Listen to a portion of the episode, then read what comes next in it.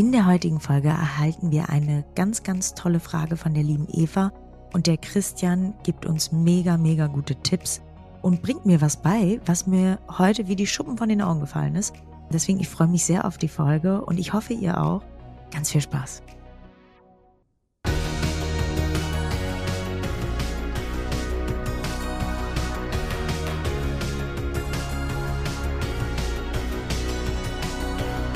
Partner dieses Podcasts ist die Bludenta GmbH mit dem Flash Zahnaufhellungssystem. Hi Anne, wir haben wieder eine neue tolle Hörerfrage bekommen für unsere Episode 60. Yay! Und zwar, hallo, als treue Podcast-Hörerin will ich auch mal ein Thema für Küste und Kids beisteuern. Frage an Christian, macht es in deinen Augen Sinn, Incentives für Empfangsmitarbeiterinnen auszusprechen, harte oder weiche Faktoren? Frage an Anne, sind deine Mitarbeiterinnen incentiviert? Wenn ja, wofür und wie? An beide? Wenn ja, inwiefern bzw. an welchen Faktoren KPIs sollte man es festmachen? Viele liebe Grüße, Eva. Mega. Oder hat Eva aber mal eine sehr strukturierte und ja, ich sag mal so untergliederte Frage, wie so eine kleine Doktorarbeit gestellt. da müssen wir gleich von mehreren Seiten anfangen. Ich kenne Eva auch. Sie war mal bei uns in der Summer School mhm. vor ein paar Jahren, mal eine Woche. Und ich glaube, liebe Anne, wir sollten da mal direkt reingehen, ja?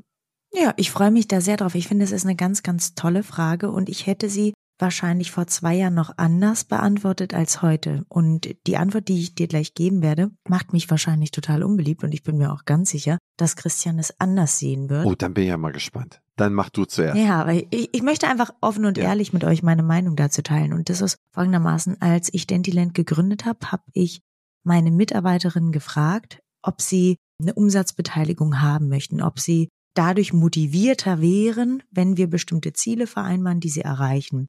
Und es gab eine ganz eindeutige Antwort und die war nein. Denn der Wunsch nach Sicherheit und einem festen Einkommen war viel, viel größer als der Wunsch, die Möglichkeit zu haben, mehr zu verdienen, wenn bestimmte Ziele erreicht werden.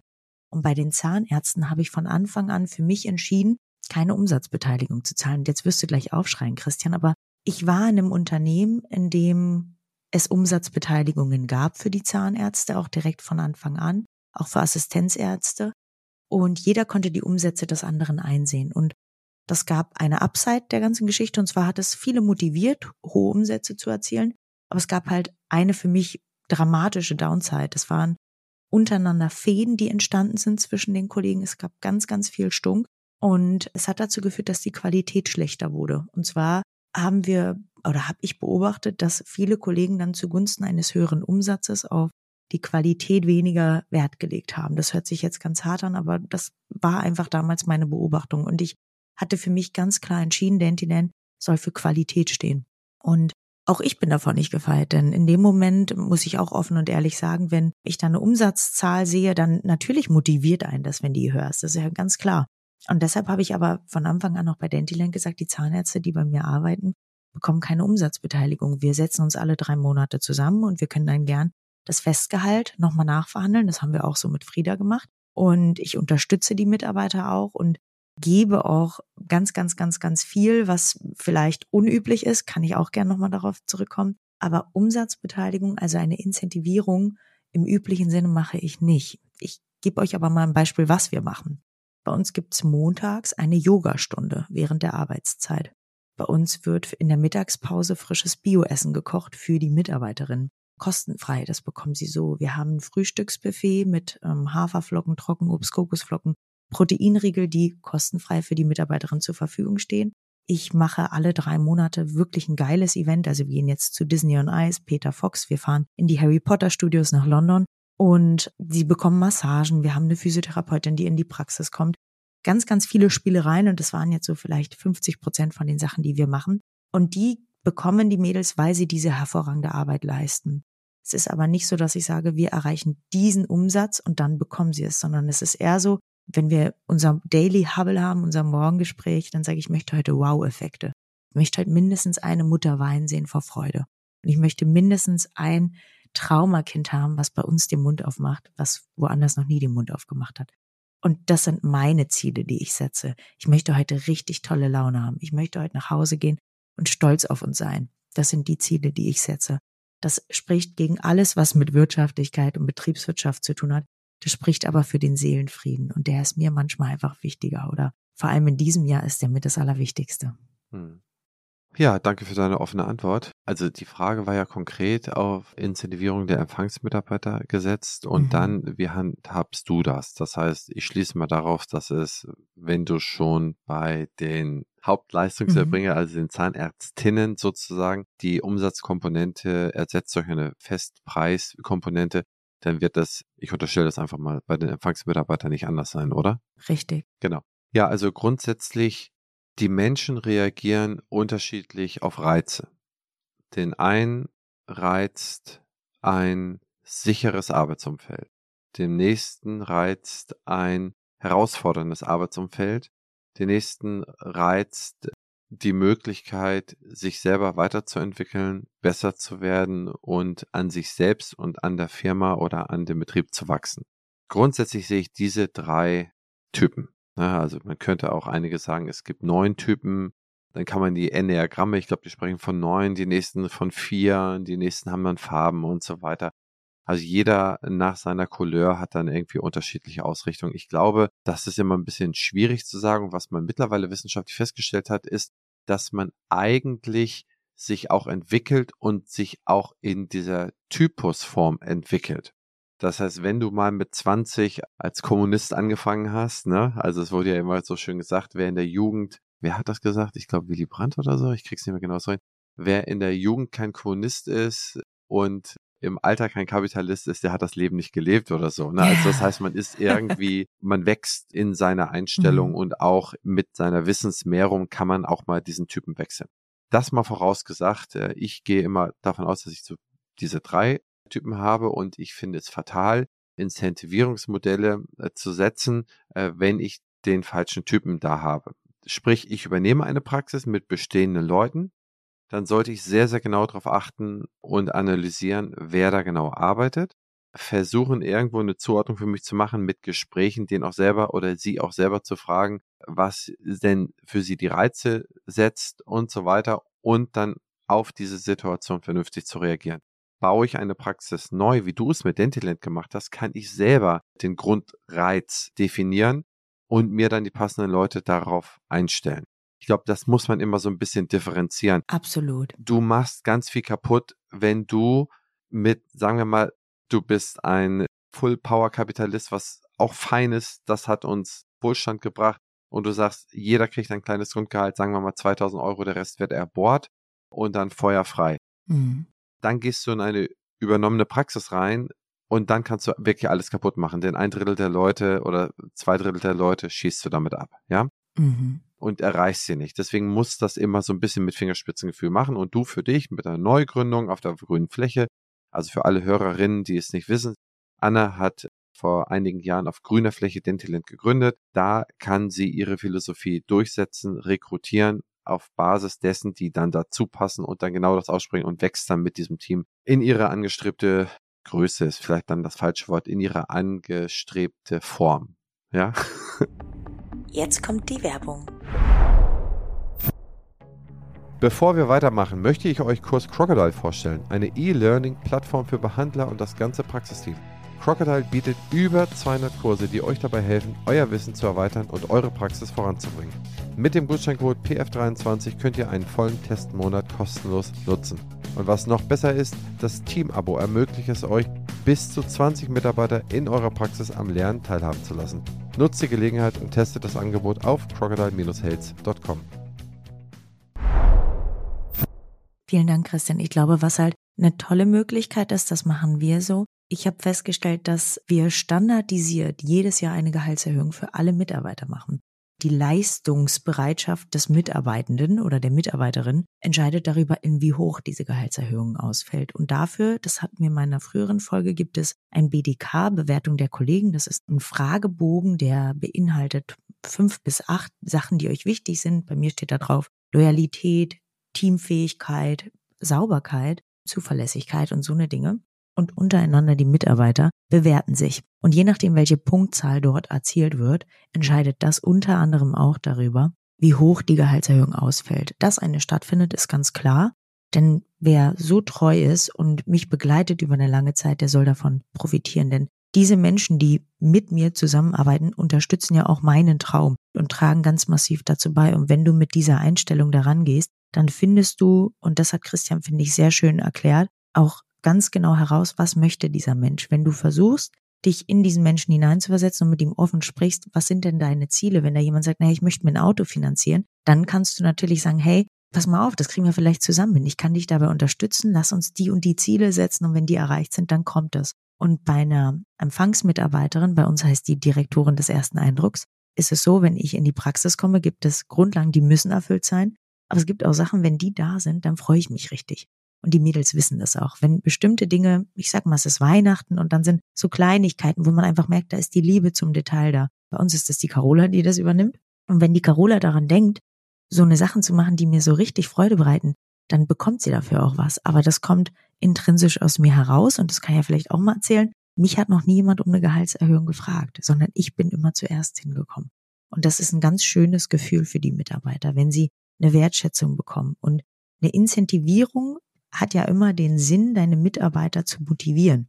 Ich bin der Meinung als Chef, es ist nicht deine Aufgabe, die Mitarbeiter zu motivieren. Das zerrt einfach dich ganz schön aus. Es ist deine Aufgabe, ein fairer Arbeitgeber zu sein, deine Mitarbeiter weiterzuentwickeln in dem Maße, in dem sie es sich wünschen und einfach eine sichere Arbeitsstelle zu liefern. Das, glaube ich, sind deine Aufgaben. Motivation sollte daher kommen, dass ihr ein gemeinsames Ziel verfolgt.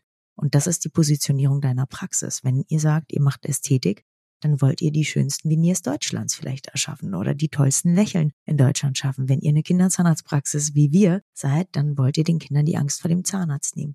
Motivation kommt über die Zielsetzung, kommt über die Positionierung, kommt nicht über Incentives, meiner Meinung nach. Und auch hier wissenschaftlich bewiesen, eine Gehaltserhöhung ist genau drei Tage noch Motivationsgeber, dann ist das vergessen. Und dann spielt es ehrlicherweise auch keine Rolle, wie hoch die Gehaltserhöhung ist. Geld wird Menschen niemals, und da gibt es auch ganz, ganz viele Studien, die das eindeutig belegen, Geld kann Menschen nicht so motivieren wie ein Motiv oder wie ein Ziel oder einen Traum. Ja, da waren jetzt mehrere Sachen dabei, wo ich zustimme, bei einigen, wo ich nicht zustimme. Sag mal. Ich fange mal an bei denen, wo ich nicht zustimme, dann enden wir positiv. Gerne.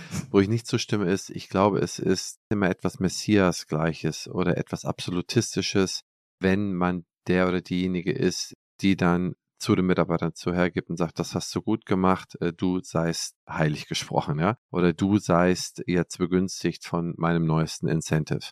Und ich glaube, dass es alles andere als Planungssicherheit für die Mitarbeiter, die Mitarbeiter, die Familien ernähren müssen und Sicherheit für sich und ihre Familie schaffen müssen, ist es vielmehr so, dass ein Wissen da sein muss, wenn ich A mache, passiert B. Und nicht, wenn ich A mache und es gefällt C, passiert B. Mhm. Man sieht es häufig, dass dieses Verhalten gerade in den sozialen Medien genährt wird. Ich halte es für ein toxisches Verhalten. Ich halte es für nicht gut. Mhm. Das, was ich gut finde, ist, dass du Fairness voranstellst und sagst, es muss, äh, wir müssen eine sichere Arbeitsstelle schaffen und ich möchte alle fair behandeln. Es muss nur ein objektiver Maßstab sein. Der Maßstab darf nicht du in dem Moment meines Erachtens sein oder darf mhm. nicht eine einzelne Person sein. Denn wir sehen ja so schnell, wie schnell verschieben sich Maßstäbe in der heutigen Zeit, wo gestern jemand noch Raketen gebaut hat und heute leugnet er oder sie den Holocaust, ja. Mhm. Das heißt, da müssen wir doch irgendwo einen objektiven Maßstab finden und was für die meisten das einfachste ist, ist natürlich einen monetären Maßstab zu finden. Du machst 50.000 Umsatz, dann kann ich dir ein faires Gehalt von XYZ geben. Ne? Du machst 10.000 Umsatz, dann kann ich dir deine 15.000, die du verlangst oder die du brauchst, nicht bezahlen. Das heißt, ich sehe Geld vielmehr als Maßstab, um eine gerechte Bezahlung hinzubekommen. Ja, sehr guter Punkt. Es gab da immer früher zum Erntedankfest in der Kirche, wurde immer eine Geschichte vorgelesen. Mhm. Die kennst du bestimmt irgendwie auch noch. Ich weiß nicht, ob, ob du da mal in der Kirche warst, aber mhm. wir als Bauern, du bist ja auch Bauerntochter, sind immer zum Erntedankfest in die Kirche gegangen. Da hat der Pastor mir erzählt von einer Geschichte, dass der eine Wanderarbeiter morgens hinging zur Arbeit, der andere mittags hinging, der andere abends hinging. Und abends haben sie aber alle drei einen Groschen bekommen. Und da sagte der, der, äh, der morgens hinging, ey, ich habe den ganzen Tag gearbeitet, ich krieg einen Groschen. Und der mittags hinging, sagte, ey, ich habe einen halben Tag gearbeitet, krieg einen Groschen. Der abends hinging, nur eine Stunde gearbeitet hat, kriegt auch einen Groschen. Der hat natürlich nichts gesagt. Und da hat er gesagt, ey, das ist doch unfair. Und dann sagte derjenige, der, der Arbeitgeber, sagt in dem Moment, ey, pass auf, Du, der morgens gekommen ist, hast eine Familie zu ernähren. Du, der mittags gekommen ist, hast eine Familie zu ernähren. Und du, der abends gekommen ist, wirst einen Grund dafür haben. Vielleicht musstest du deine kranke Frau oder Kinder pflegen. Musst auch deine Familie ernähren. Insofern bezahle ich alle gleich. Und dann gibt es dazu immer eine philosophische Analyse, die ich euch hier ersparen möchte. Aber ich glaube, dass wir sehr, sehr gut dran tun, dass wir extrem objektivierte Maßstäbe ansetzen, die transparent für jeden ersichtlich sind. Hast du total recht. Ich finde, dass es in manchen Punkten halt relativ schwierig ist. Also eine Kollegialität zu objektivieren kannst du halt nur über eine Umfrage aller Kollegen. Ne? Also das ist schwierig zu messen. Das ist nicht metrisch. Pünktlichkeit kann man messen, Krankheitstage kann man messen. Aber bestimmte Dinge kannst du halt einfach nicht messen und dann bleiben sie subjektiv, die sind aber für mich nicht weniger wichtig. Ne? Also der Servicegedanke am Patienten ist für mich nicht messbar, aber der ist super, super wichtig. Und wenn eine Mitarbeiterin vielleicht nur die Hälfte des Umsatzes macht, aber unheimlich tollen Service liefert und damit ja auch den, die, die Grundlage liefert, dass ich es vielleicht da habe in, in den folgenden Gesprächen, auch in Gesprächen über Zuzahlungen zum Beispiel, dann muss das, finde ich, für sie halt auch irgendwie sich widerspiegeln in den Belobigungen, die sie bekommt. Und du hast total recht, das mag sich vielleicht alles bei mir ein bisschen Messias-mäßig anhören und vielleicht sehr absolut ich will euch ja auch nur berichten, wie es bei uns sehr, sehr gut funktioniert und wie die Mädels sich sehr, sehr gewertschätzt fühlen und nicht diesen wirtschaftlichen Druck haben. Es ist aber auch ganz, ganz klar, wenn man ein anderes Konzept fährt und das fahren nun mal 99 Prozent der Zahnarztpraxen, dann ist es auf jeden Fall eine smarte Idee, auch finanziell Anreize zu schaffen. Unser Freund Stefan Helger macht das ja auch, finde ich smart. Es passt einfach nicht zu uns. Das kann ich vielleicht mit euch teilen. Das ist völlig okay. Das will ich auch nicht in Abrede stellen. Ich glaube nur, dass man alles messen kann. Wenn man meint, noch etwas nicht gefunden zu haben, dann gibt es trotzdem etwas mhm. dafür. Ich gebe dir mal ein Beispiel. Wie willst du messen, ob Gesundheitskosten in einem System, habe ich lange dran gegrübelt. Aber die Antwort ist super mhm. einfach. Ich habe einen Vortrag vorbereitet, der ist auch noch nicht fertig, aber ich habe überlegt, wie kann man messen, ob die Gesundheitskosten in einem Land, mhm. ob die gut angelegt sind oder ob sie in der Bürokratie versanden oder ob die Medikamentenhersteller dazu viel Geld für die Medikamente nehmen. Wie will man das bemessen? Und da gibt es so viele Metriken. Wie viele Krankenhäuser mhm. stehen zur Verfügung? Wie ist die Versorgungssicherheit? In den USA weiß man, kosten die das gleich ein und dasselbe Insulinmedikament kostet das Doppelte oder das Dreifache in den USA für einen Patienten wie hier mhm. in Deutschland von Novo Nordisk aus Dänemark exakt dasselbe, kostet das Dreifache. Das heißt, wie willst du bemessen, ob ein Gesundheitssystem gesund ist mhm. oder ob es angeschlagen ist? Darüber habe ich mir viele Gedanken gemacht. Jetzt mal spontane Antwort. Wie willst du es bemessen? Die Kosten pro Kopf, pro Patient beispielsweise und das im Ländervergleich, wie viel Kosten entstehen. Gib mir fünf Minuten. Wir haben leider nur 15, aber ich hätte, glaube ich, schon eine Liste an Dingen, die man messen könnte. Okay, dann sage ich dir, Angola mhm. hat Gesundheitskosten pro Kopf von 5 Euro. Mhm. USA hat 12.000 Euro. Mhm. Welches Gesundheitssystem ist besser? Hm, na, wahrscheinlich, ja, ja, wir bräuchten noch mehr. Okay. Wir bräuchten noch mehr. Deutschland Parade. hat 6.500 Euro pro Kopf, mhm. USA 12.000. Welches ist besser?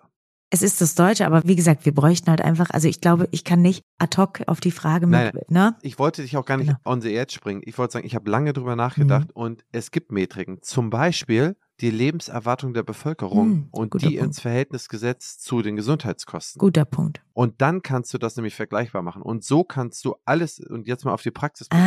wie kann man sehen, ob jemand mhm. kollegial gut arbeitet? Ah. Das siehst du in der Mitarbeiterzufriedenheit. Mhm. Wenn die Mitarbeiterzufriedenheit absackt oder wenn sie nicht ihr normales Niveau, wo du was auch benchen kannst, mhm. dann weißt du, hier ist irgendetwas im Team objektiv nicht in Ordnung. Saugut. Und das müssen wir rauskriegen. Sehr, sehr gut. Und wenn wir das nicht rauskriegen, haben wir hier ein Problem. Und das ist super objektiviert. Das heißt, du kriegst eigentlich alles wenn du lang genug nachdenkst. Mhm. Deswegen hast du exakt das gesagt, was ich von dir erwartet habe als, als sehr schlaue Frau. Du hast gesagt, gib mir fünf Minuten zum Nachdenken, dann habe ich's. Und genau so ist es. Wenn du, sagen wir mal, zwei Stunden drüber nachdenkst, hast du für alles eine objektivierte Metrik. Das ist super, super schlau, Christian. Siehst du, ich sag doch, ich lerne jedes Mal was, wenn wir miteinander sprechen.